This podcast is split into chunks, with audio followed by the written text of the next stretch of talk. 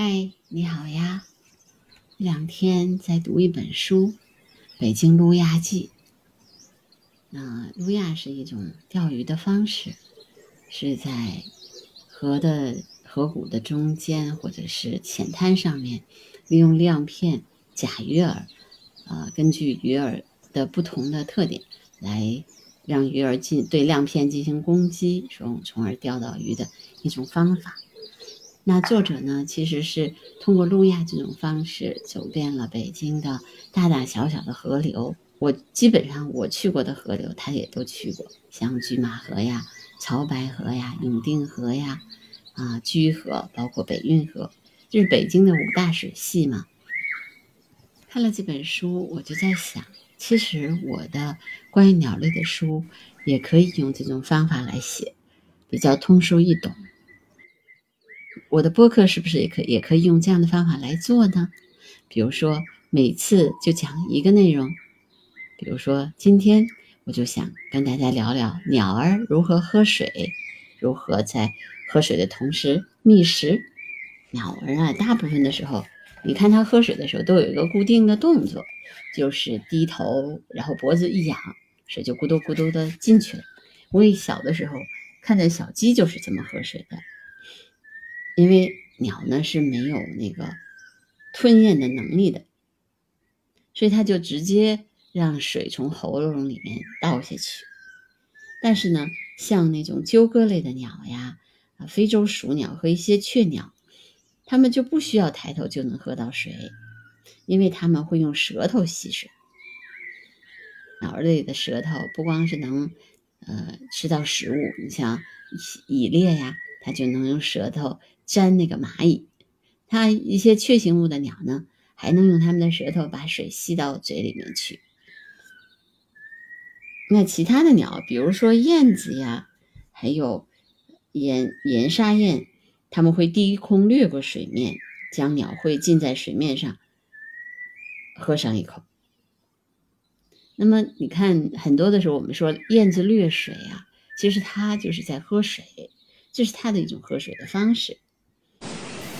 南极的企鹅呢，是通过吃雪的方式来补充水分的。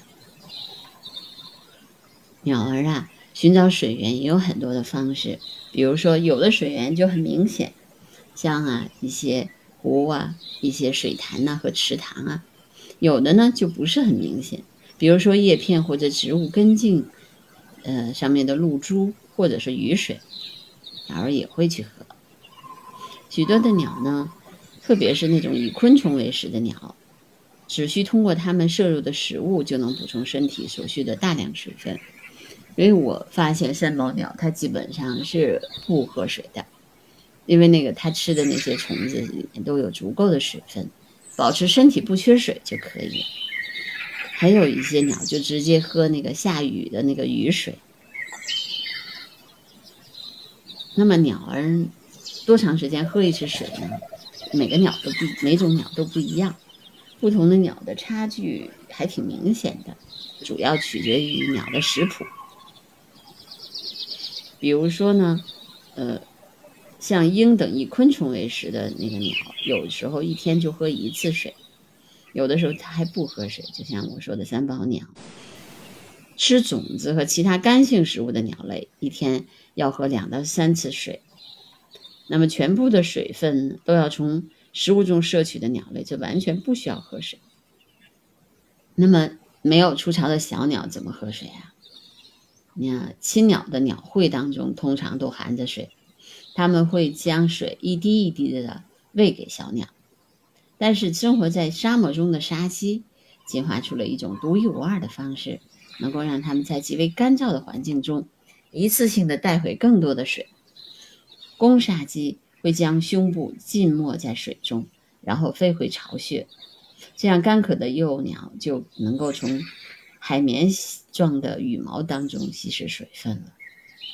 看，所以环境的不同造就了鸟儿有不同的喝水的方式。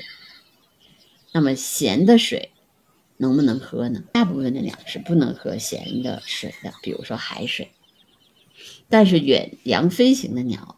比如说信天翁啊，户啊，还有一些别的鸟类的鼻腔当中啊，长有一种盐腺，能够通过鼻孔将海水中高浓度的盐分排出体外，因此它们能在能够在大海上一连飞上几个星期、几个月，甚至几年。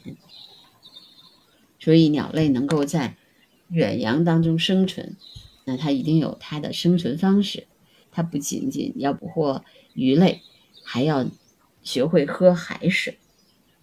鸟儿真的是一种非常有适应性的动物，呃，所以它全世界都能分布。它们也吃各种各样的食物，能够跟人类和平相处，能够跟在海船的后面去觅食。这都是它们比较独特的方式。有些的有的时候，鸟儿在呃觅食的时候还会互相的合作，比如说鹈鹕啊、鸬鹚啊，还有部分鸦科的鸟会集合在某一个地方，一起包围猎物，把它们驱赶到一小块地方，然后畅快的吃个饱。有一些生活在林中的鸟类也会合作，比如说有些小山雀，它们。哎，发现发出那种呼唤的声音，哪里有食物，它们就呼唤同伴。幼鸟啊，一般是通过本能观察、尝试，学会了觅食。啄食是鸟的内在本能，刚孵化出来的小鸡或者猎禽就能够完全的证明这一点。幼鸟会通过观察亲鸟或种种群当中其他鸟的觅食行为，随着自己慢慢长大，逐渐学会觅食。它们很快就能分辨出美食和有毒的物质，比如说包括游隼在内的一些成年猛禽会将猎物赶向幼鸟，积极的帮助它们的后代捕食猎物。所以鸟类为了适应不同的呃觅觅食和喝水的方式，它们也会长出不同的喙来。喙的话，我们说的是鸟嘴。所以鸟儿有鸟儿的生存方式。那么，人类有人类的生存方式，有的时候跟鸟类学习一下他们的生存方式，对我们自己的生存也会会很有帮助的。好，那我们今天的播客就到这儿吧。如果你喜欢我的节目，记得订阅、评论、转发，在评论区给我留言，好吗？拜拜。